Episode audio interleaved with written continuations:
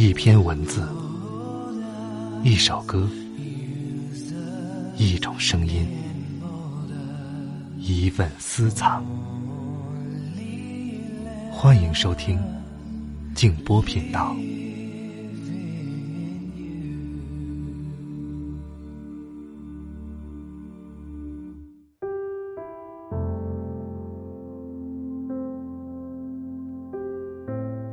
我回忆完关于你的一切，犹如去赴最后一个与你的约会，而后天南地北，再不可能翻开。这几笔写完之后，我就要钻进被子里面，再梦一场，希望依然荡气回肠，有笑有泪。晚上好，朋友们，我是静波，欢迎来到静波频道。刚才这段话出自林夕的《人间词话》。今晚要和大家分享的是一篇很有年代感的文章，马未都先生的一篇短文《澡堂》。我还记得我小时候，父亲也曾带着我到单位的澡堂子里洗过澡，短短的那么几次。后来，单位里的公共澡堂就消失了。我想，这篇文章会把很多朋友。都带到回忆当中。如果你想听到我更多的节目，欢迎通过微信公众号搜索添加“静波频道”。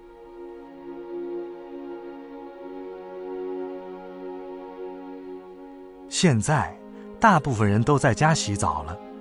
如果从小在家洗澡，就不习惯在公共澡堂裸露身体，偶尔出去在公共澡堂里，就会浑身的不自在，左遮右挡的。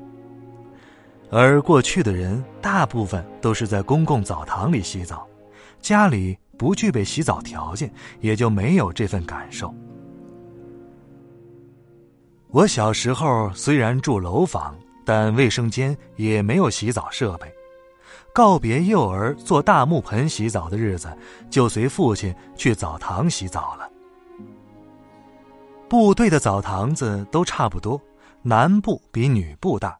因为部队大院男多女少，比例失调。澡堂并不免费，澡票门口有人收，五分一毛的。后来最贵的时候也就两毛钱。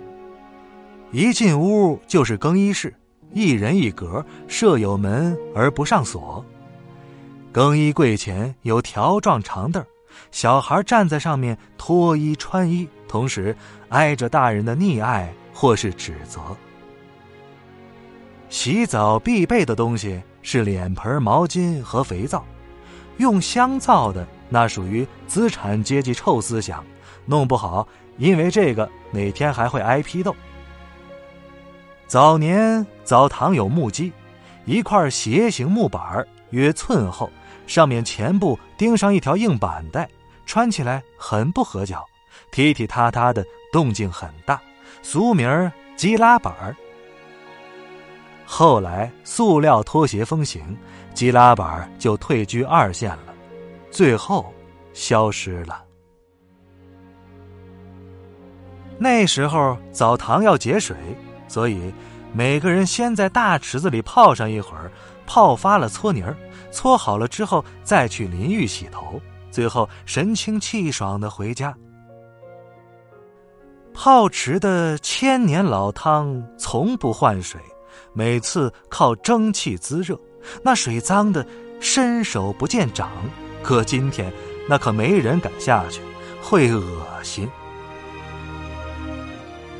泡发了，相互搓泥儿，条凳上、大池边上，都是不择姿势的人，任人摆布。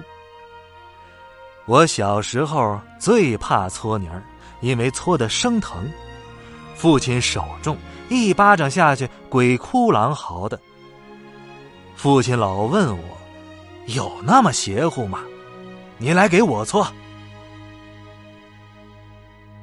我努足全力，用丝瓜瓤子为父亲搓泥儿，希望他疼，希望他喊停。可是，他从没有吭过一声。今天想起，这场面温馨动人。只可惜，再没有这个机会了。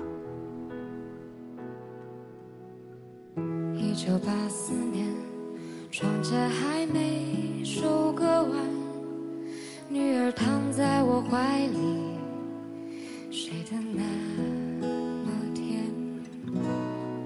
今晚的露天电影没时间去看，妻子提醒我。修缝纫机的踏板，明天我要去邻居家再借哭了一整天啊，闹着要吃饼干。蓝色的迪卡上衣，从往心里钻，蹲在食堂边上，给了自己。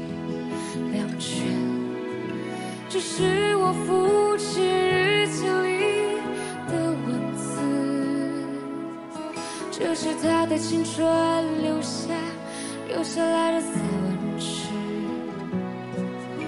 几十年后，我看着泪流不止，可我的父亲已经老得像一个影子。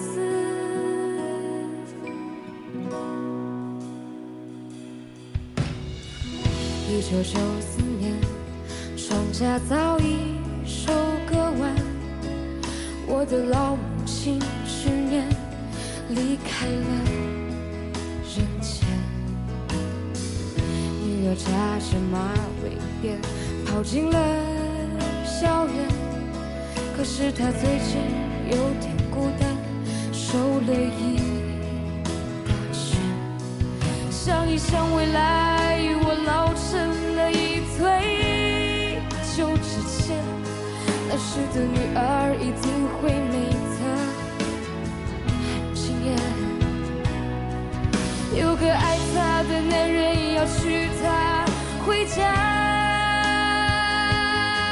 可想到这些，我却不忍看她一眼。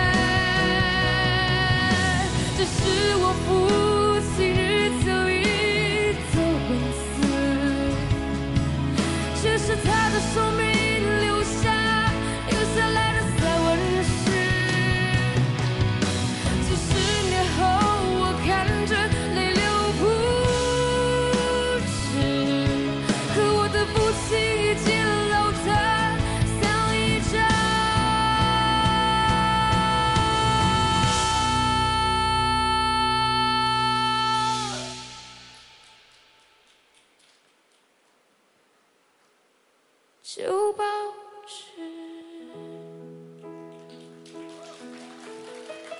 旧报纸，上面的故事就是。